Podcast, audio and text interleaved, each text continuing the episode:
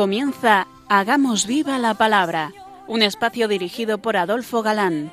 que escuchar atentos. En tu palabra, Jesús, está el mensaje, el del amor, el de andar despiertos. Cuando no tenga sentido la tristeza, en nuestra historia andemos como ciegos. En tu palabra hallaremos la fuerza que nos levante y llene de sosiego.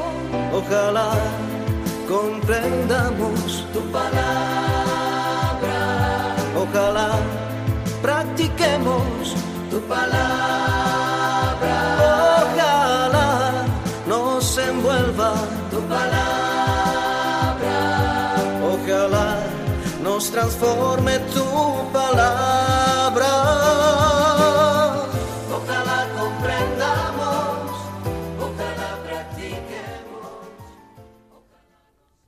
Hola amigos, bienvenidos al programa Hagamos viva la palabra. Estamos ante ustedes, Katy González. Adolfo Galán. y Ana García. Es para nosotros un placer estar ante estos micrófonos de nuevo para compartir este tiempo en vuestra compañía, intentando, como dice el título de nuestro programa, hacer viva la revelación contenida en la Biblia, hacer viva la palabra.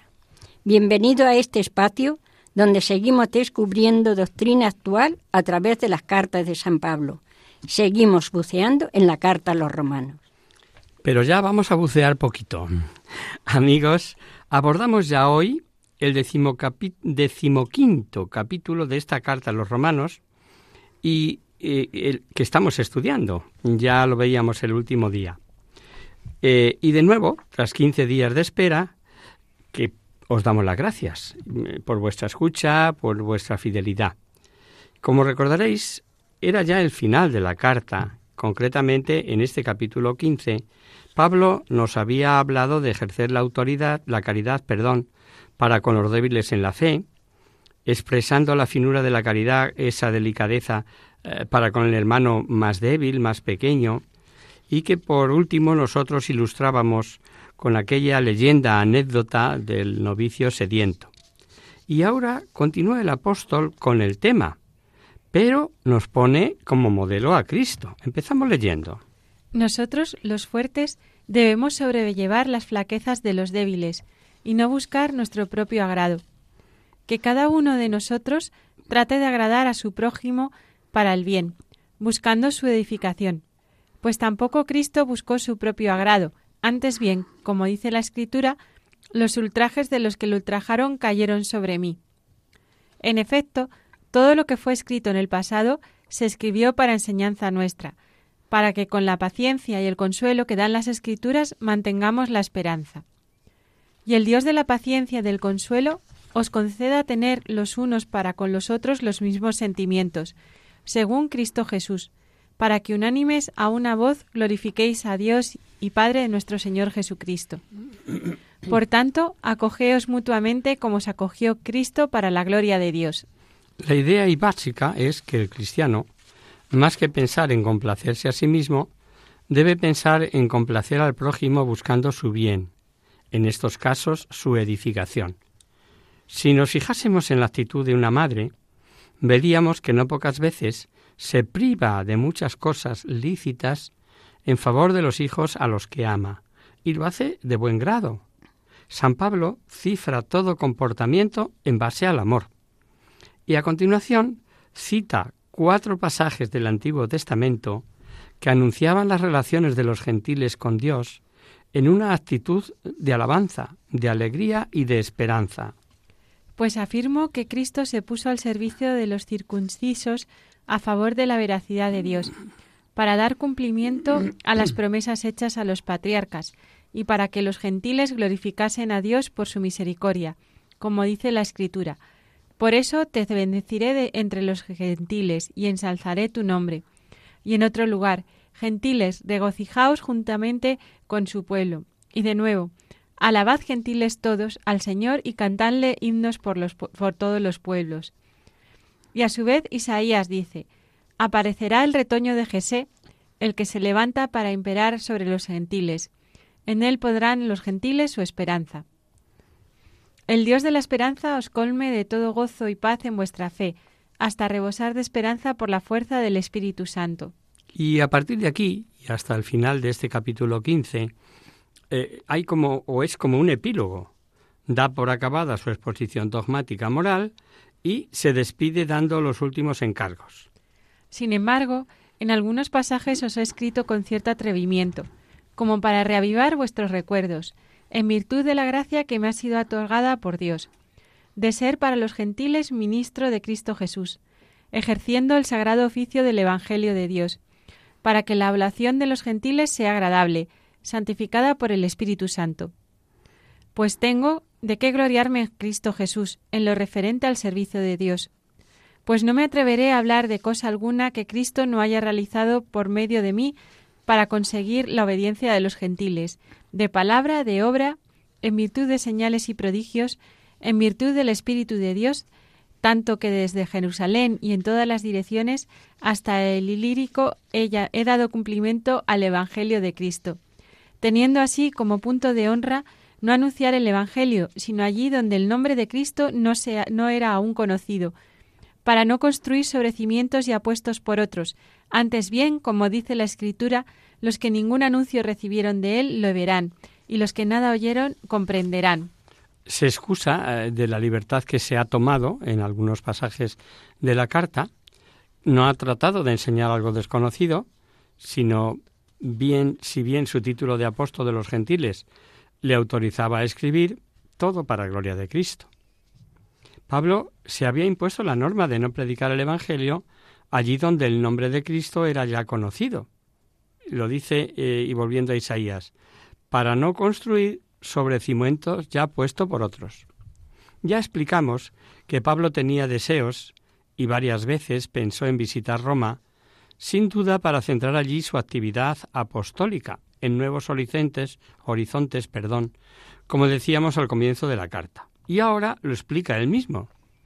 Esa era la razón por la cual siempre me veía impedido de llegar hasta vosotros.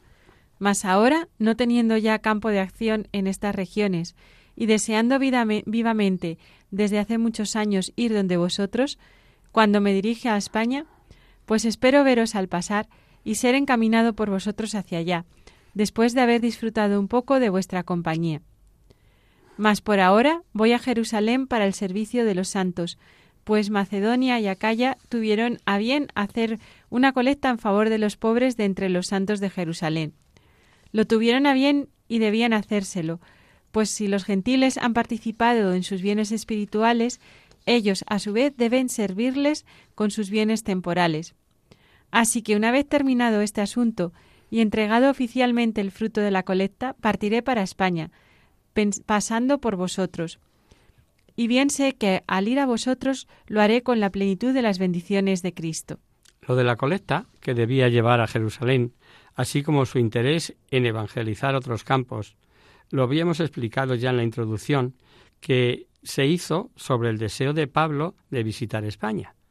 Quería llegar al fin del mundo. En, aquella época para ellos era el Finisterrae, nuestro cabo Finisterre en La Coruña. Y para los cazadores de curiosidades y anécdotas he aquí una. ¿Viene España en la Biblia? Pues sí, en esta carta a los romanos, como hemos visto. Vamos a leer el final del capítulo 15. Pero suplico, hermanos, por nuestro Señor Jesucristo y por el amor del Espíritu Santo, que luchéis juntamente conmigo en vuestras oraciones rogando a Dios por mí, para que me vea libre de los incrédulos de Judea, y el socorro que llevo a Jerusalén sea bien recibido por los santos, y pueda también llegar con alegría a vosotros por la voluntad de Dios, y disfrutar de algún, algún reposo entre vosotros. El Dios de la paz sea con todos vosotros. Amén. Veis que con todo el cariño del mundo se dirige a ellos, le habla de sus planes de ir a, Jerusalén con la colecta, pero pide oraciones. Pide oraciones para que Dios le libre, fijaros, de los incrédulos judíos. Es casi habitual este pedir oraciones por él, algo de sumo interés, sabiendo bien, y así veremos, que lo dice en la primera carta a Timoteo, ya llegaremos a ella, que sólo hay un mediador entre Dios y los hombres, Cristo Jesús. Pero el que Cristo Jesús sea el único mediador, la única causa eficiente, nada quita el que todos los miembros del único cuerpo místico del que Cristo es cabeza estén, estemos asociados a su redención y pidan unos por otros. Y tras esto llegamos al último capítulo, el 16. Y al tratar este capítulo de recomendaciones y saludos, después de haber visto en los versículos anteriores como una despedida, el Dios de la paz dice esté con todos vosotros, que hemos escuchado, ha inducido a algunos a pensar o a dudar si este capítulo, que tiene duda de sea Paulino, pertenezca a otra carta o a la carta de los romanos. Algunos piensan que pudiera tratarse de un fragmento de la carta de los Efesios, tal vez. Ahí andan los eruditos como siempre en su estudio. Del versículos 3 al 15 son saludos particulares, y de esto hablamos también en la introducción a la carta. No podrían faltar sus, queridísimos colaboradores Prisca o Priscila y su marido Áquila, a los que conoció con motivo de haber salido de Roma cuando Claudio expulsó a los judíos, matrimonio que tanto le ayudó y que el marido era del mismo oficio eh, que Pablo, todos tienen un interés particular. Por ejemplo, vemos que llama madre a la madre de Rufo, a Epéneto, que fue el primer convertido en Éfeso, a dos judíos, Andrónico y Junias, que según vemos sufrieron cautiverio con Pablo, etcétera, etcétera. Vamos a dejar esa lectura para vosotros, queridos oyentes. Los últimos consejos, eh, perdón, los últimos consejos son en favor de la unidad. Alaba su obediencia y les da un consejo que a nosotros también nos puede venir bien. Ingeniosos para el bien, dice, e inocentes para el mal. Es decir, aplicar todo nuestro saber para hacer el bien de la mejor manera posible y, de ser posible, tontos, ignorantes, para todo mal. Mejor leemos. Os ruego, hermanos, que guardéis de los que, que os guardéis de los que suscitan divisiones y escándalos contra la doctrina que habéis aprendido. Apartaos de ellos, pues esos tales no sirven a nuestro Señor Jesucristo, sino a su propio vientre, y por medio de suaves palabras y lisonjas seducen los corazones de los sencillos. Vuestra obediencia se ha divulgado por todas partes, por lo cual me alegro de vosotros, pero quiero que seáis ingeniosos para el bien e inocentes para el mal. Y el Dios de la paz aplastará bien pronto a Satanás bajo vuestros pies. La gracia de nuestro Señor Jesucristo sea con vosotros. En los últimos eh, saludos tenemos la simpática advertencia de que uno de los que saludan es el que hizo de amanuense, es decir, el que escribió físicamente la carta. Y entre los colaboradores no falta su querido Timoteo, al que dedicará dos cartas que veremos en su día. Y a pesar de su juventud, será el primer obispo de Éfeso. Os saluda Timoteo, mi colaborador, lo mismo que Lucio, Jasón y Sosípatro, mis parientes. Os saludo en el Señor yo, Tercio, que he escrito esta carta. Os saluda Gallo, huésped mío y de toda la Iglesia. La dosología final es preciosa y terminamos la carta en esta de San Pablo los Romanos leyéndola, pues es un broche precioso.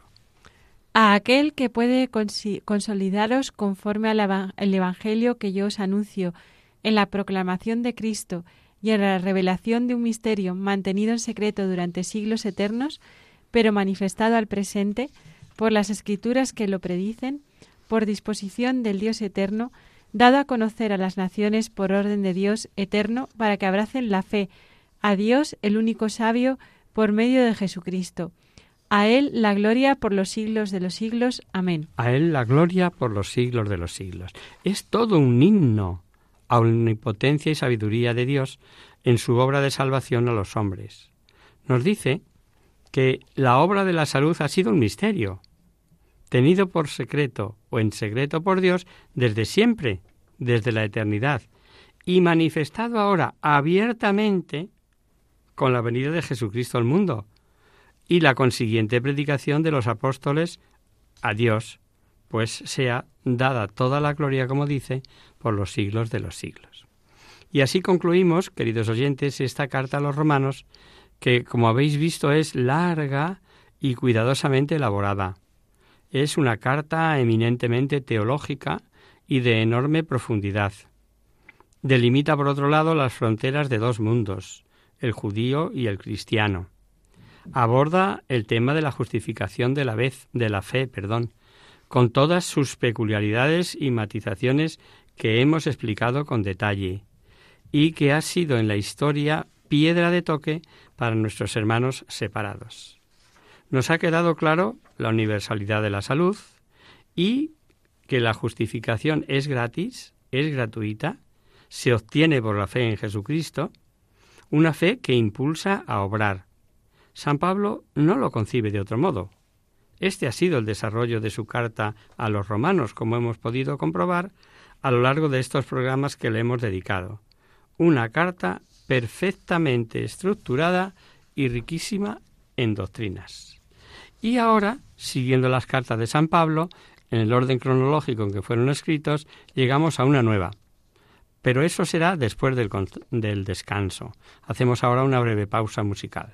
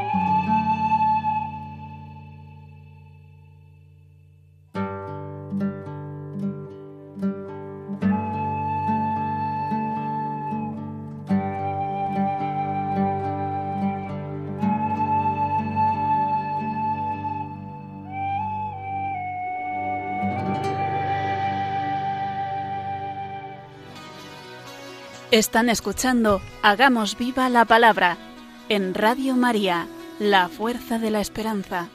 Amigos, de nuevo con vosotros tras, tra- tras este breve descanso musical. Os recordamos, queridos oyentes, que sintonizáis el programa Hagamos viva la palabra. Si queréis contactar con nosotros vía correo postal, lo podéis hacer a Radio María, Paseo Lanceros 2, primera planta 28024, Madrid. Y si prefería el correo electrónico, hagamos viva la palabra arroba radiomaria.es. Para los que os acabáis de incorporar, deciros que terminada la carta a los romanos, Adolfo nos proponía una nueva. ¿Y de qué carta se trata? Pues mirad, de la carta que Pablo escribió a los cristianos de Colosas, la que conocemos como carta a los colosenses. Entre los años 58 y 63, Pablo pasa cuatro años en la cárcel, primero en Palestina y luego en Roma.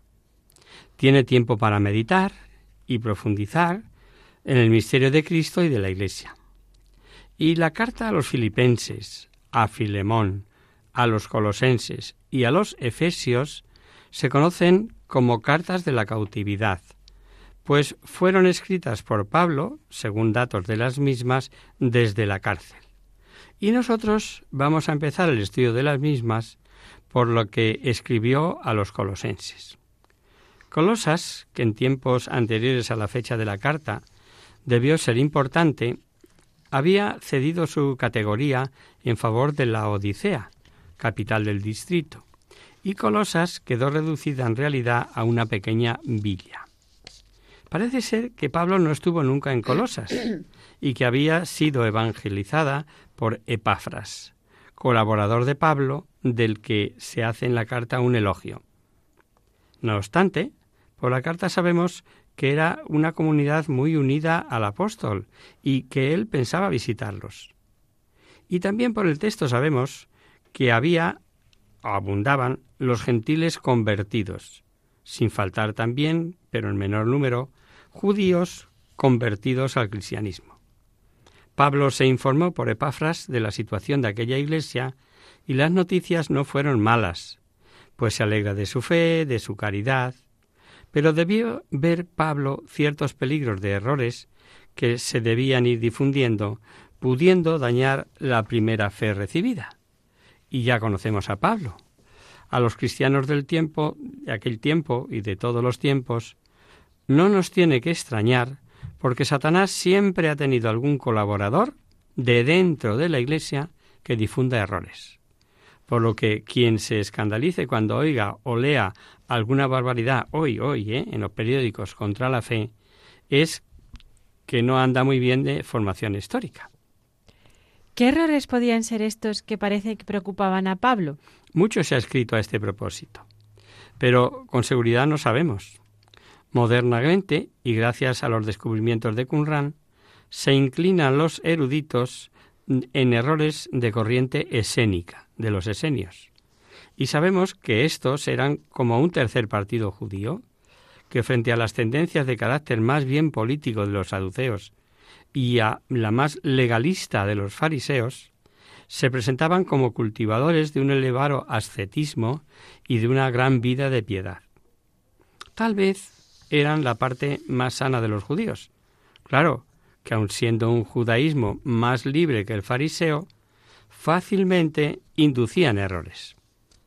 Por otra parte, parece que también debía haber influencias gnósticas, o mejor, pregnósticas, especulando con el mundo angélico, considerado como intermediario entre Dios invisible y los seres materiales.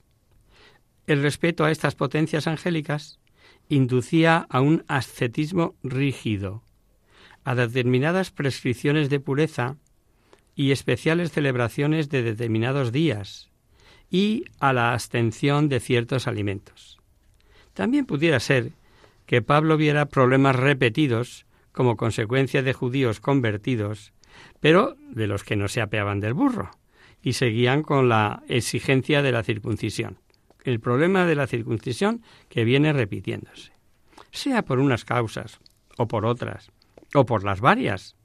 Lo que sí vemos es que la carta es eminentemente cristológica y resalta en ella la dignidad única de la persona de Cristo.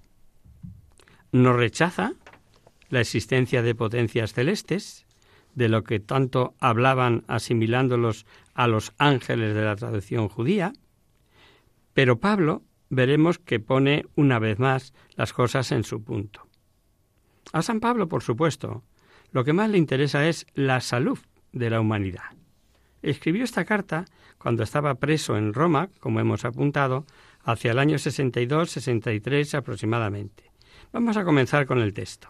El saludo es el usual, y no olvide citar al hermano Timoteo, y tres saludo dice, pero mejor leemos. Pablo, apóstol de Cristo Jesús por voluntad de Dios, y Timoteo el hermano, a los santos de Colosas, hermanos fieles en Cristo. Gracias a vosotros y paz de parte de Dios, nuestro Padre. Damos gracias sin cesar a Dios, Padre de nuestro Señor Jesucristo, por vosotros en nuestras oraciones al tener noticia de vuestra fe en Cristo Jesús y de la caridad que, tenéis los unos con los otros, a causa de la esperanza que os está reservada en los cielos y acerca de la cual fuisteis ya instruidos por la palabra de, de la verdad, el Evangelio, que llegó hasta vosotros y fructifica y crece entre vosotros, lo mismo que en todo el mundo, desde el día en que oísteis y conocisteis la gracia de Dios en la verdad, tal como os la enseñó Epafras, nuestro querido consiervo y fiel ministro de Cristo, en lugar nuestro, el cual nos informó también de vuestro amor en el Espíritu. Epafras debió de ser un buen evangelizador. Eh, fijaos que Pablo da las gracias por haber em, sabido de las tres virtudes teologales que tenían gracias al Evangelio recibido. Ha dicho, he tenido noticia de vuestra fe en Cristo Jesús, de la caridad que tenéis con los santos, a causa de la esperanza. Lo nombra explícitamente las tres virtudes teologales. Yo no sé si hoy los evangelizadores hablamos con propiedad de la fe, de la esperanza y de la caridad. Son base, son la base nuestra relación con Dios. Por eso se llaman precisamente teologales. Y conviene recordar su necesidad en la llamada nueva evangelización. Muy interesante es que haga hincapié en la esperanza, a la que considera en cierto modo, en esta carta, subordinada la fe y la caridad, lo que para Pablo es muy lógico, por cuanto esperar en la felicidad eterna y, y gozar de la presencia de Dios no puede ser si no se dan la fe y la caridad. Pero sigamos leyendo. Por eso, tampoco nosotros dejamos de rogar por vosotros desde el día que lo oímos y de pedir que lleguéis al pleno conocimiento de su voluntad con toda sabiduría e inteligencia espiritual, para que viváis de una manera digna del Señor, agradándole en todo, fructificando en toda buena obra y creciendo en el conocimiento de Dios, confortados con toda fortaleza por el poder de su gloria, para toda constancia en el sufrimiento y paciencia, dando con alegría gracias al Padre que os ha hecho actos para participar en la herencia de los santos en la, luz. Él nos libró del poder de las tinieblas y nos trasladó al reino del Hijo de su amor, en quien tenemos la redención, el perdón de los pecados. Fijaos que pide un conocimiento profundo. ¿Pero cómo? Dice que se traduzca en obras y que sean obras según la voluntad de Dios en ellos, o sea, lo que Dios les pida. Y ahí está la santidad, en hacer la voluntad de Dios, que no es la misma para todos. Y cuando se refiere a la sabiduría e inteligencia espiritual, se refiere a los dones del Espíritu Santo, se trata de una sabiduría que les falta a los sabios de este mundo, cosa que repetirá Pablo en un montón de cartas. Lo oímos en los Corintios, lo oiremos en los Filipenses, en las de Timoteo. Claro que como todo cristiano, los fieles de Colosas se encontrarían en su vida con tentaciones y pruebas duras. Para eso está el versículo 11, que se las trae. Pues vamos a escucharlo confortados con toda fortaleza por el poder de su gloria, para toda constancia en el sufrimiento y paciencia. Obviamente. Es que esto es una carrera de fondo, queridos oyentes. No es los 50 metros lisos, sino de maratón.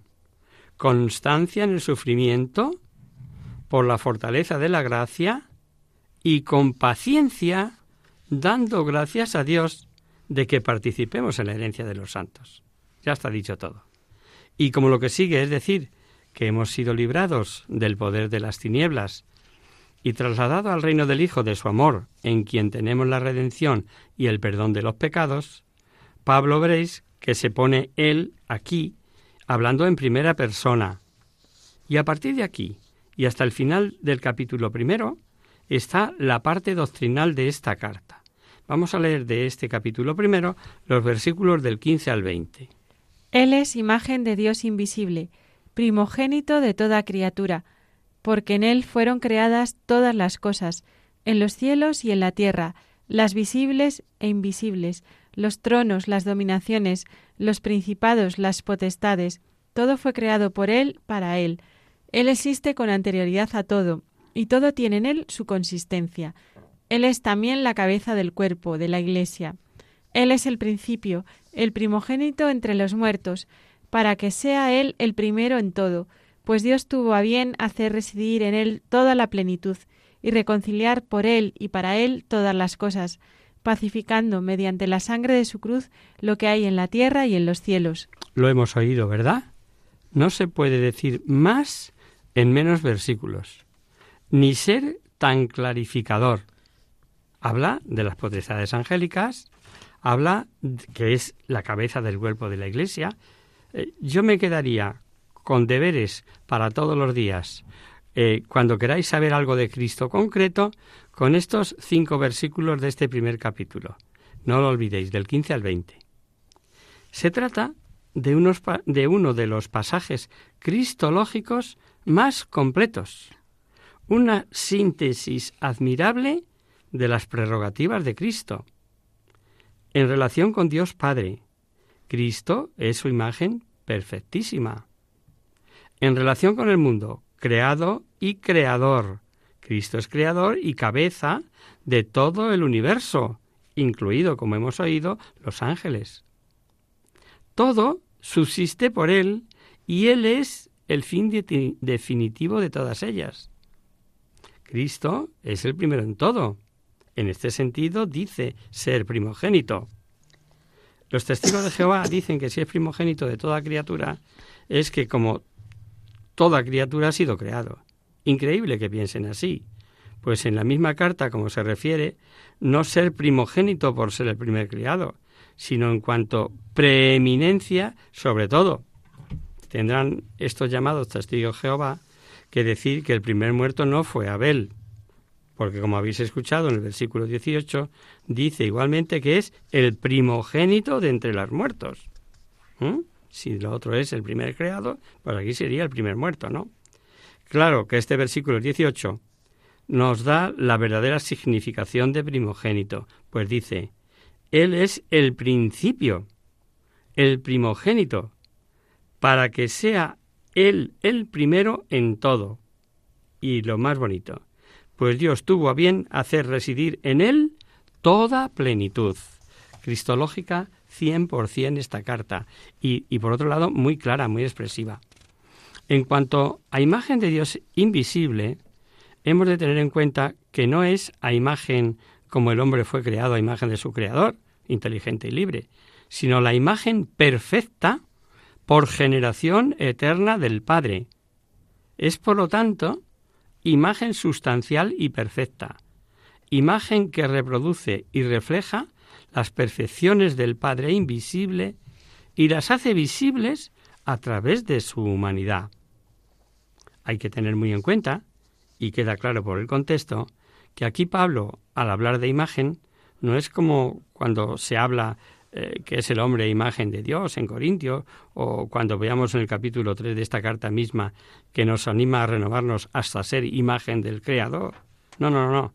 Dios mismo, esta es la copia, visible a nuestros ojos, pues sobre él habita la plenitud la totalidad, vamos.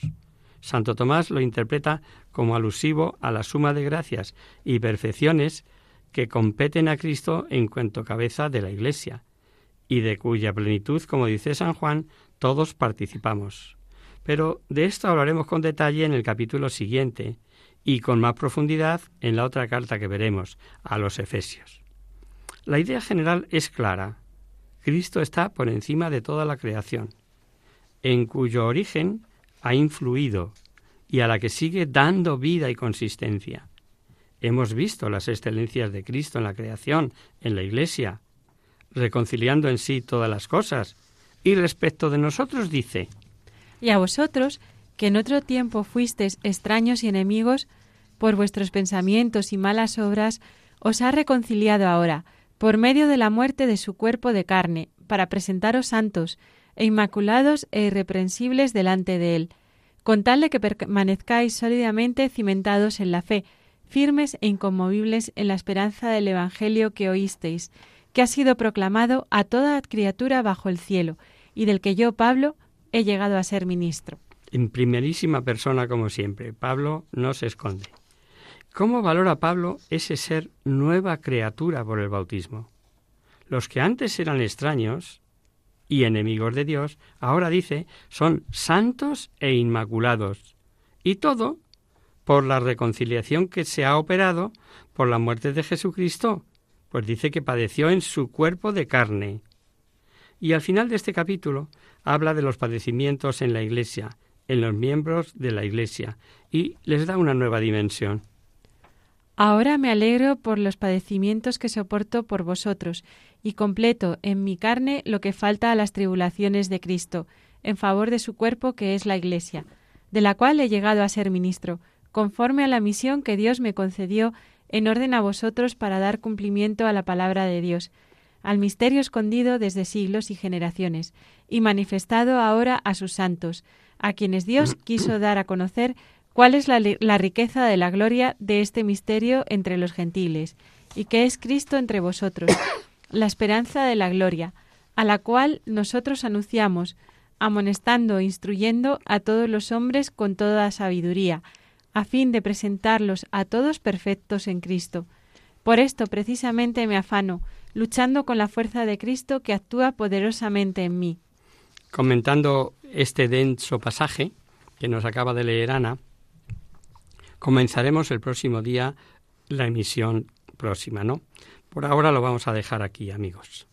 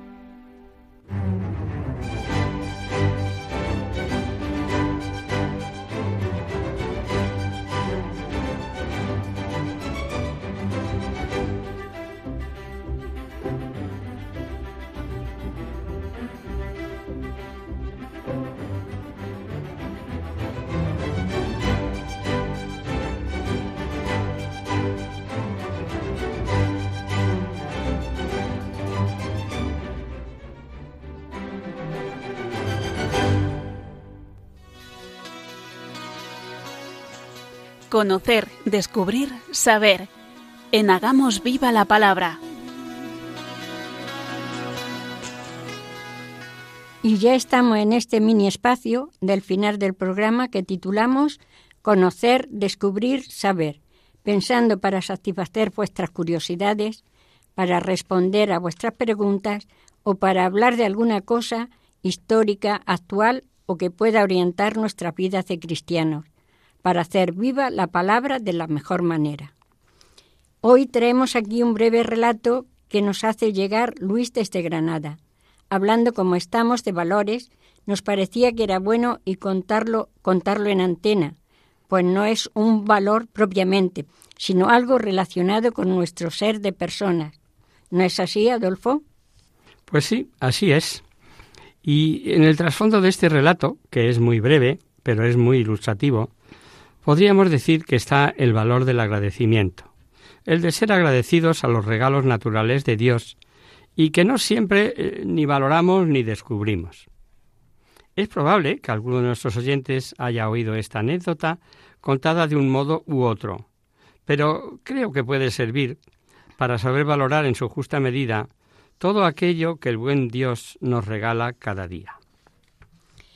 Cuentan que un padre económicamente acomodado, queriendo que su hijo supiera lo que es la vida en un ambiente más pobre, lo llevó para que pasara un par de días en el monte con una familia campesina con la que tenían amistad.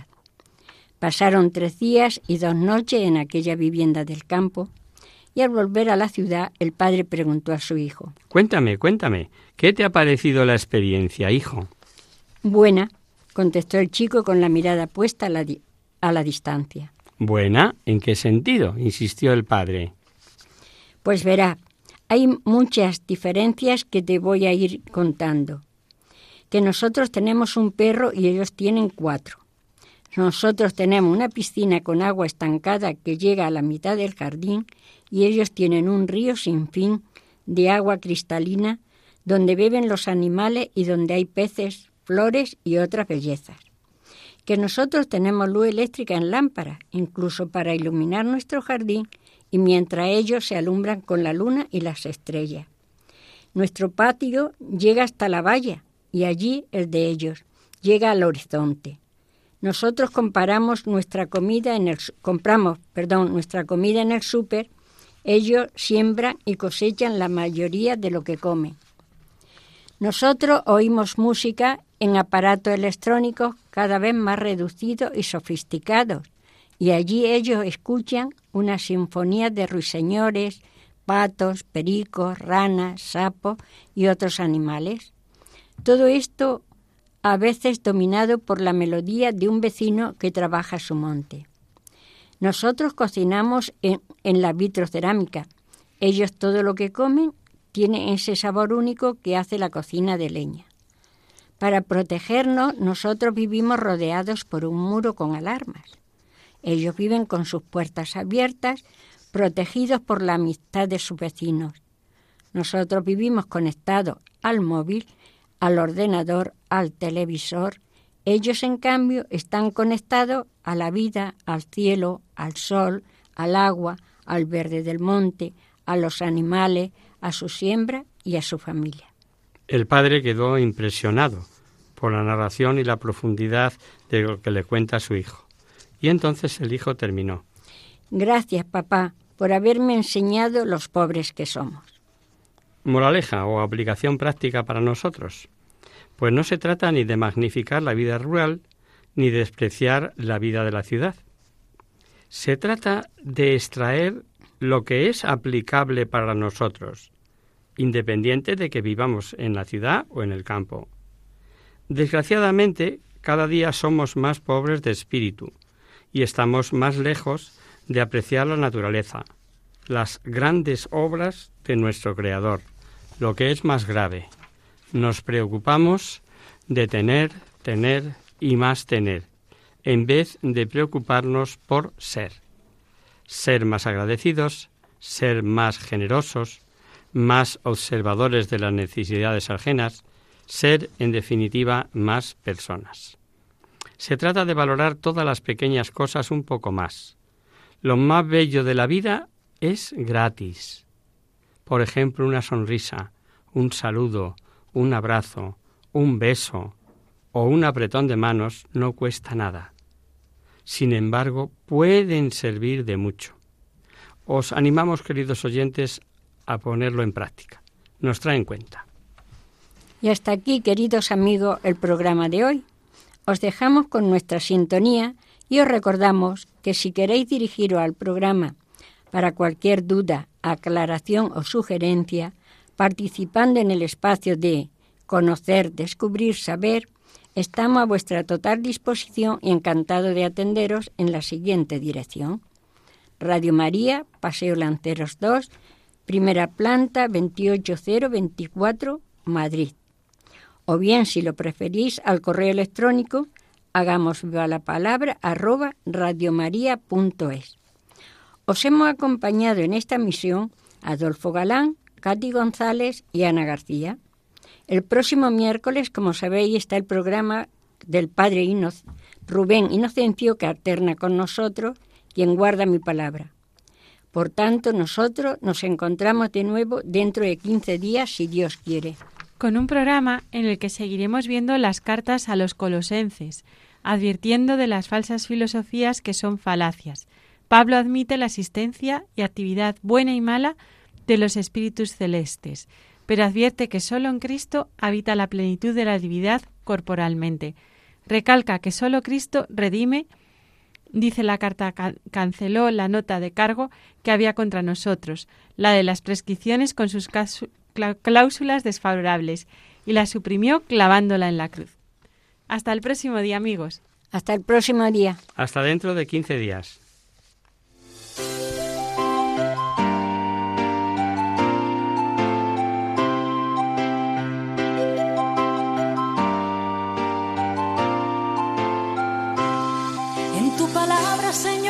Está la clave, solo tenemos que escuchar atentos. En tu palabra, Jesús, está el mensaje, el del amor, el de andar despierto. Así concluye Hagamos viva la palabra con Adolfo Galán. como ciegos, en tu palabra y haremos la fuerza que nos levante y llene de sosiego. Ojalá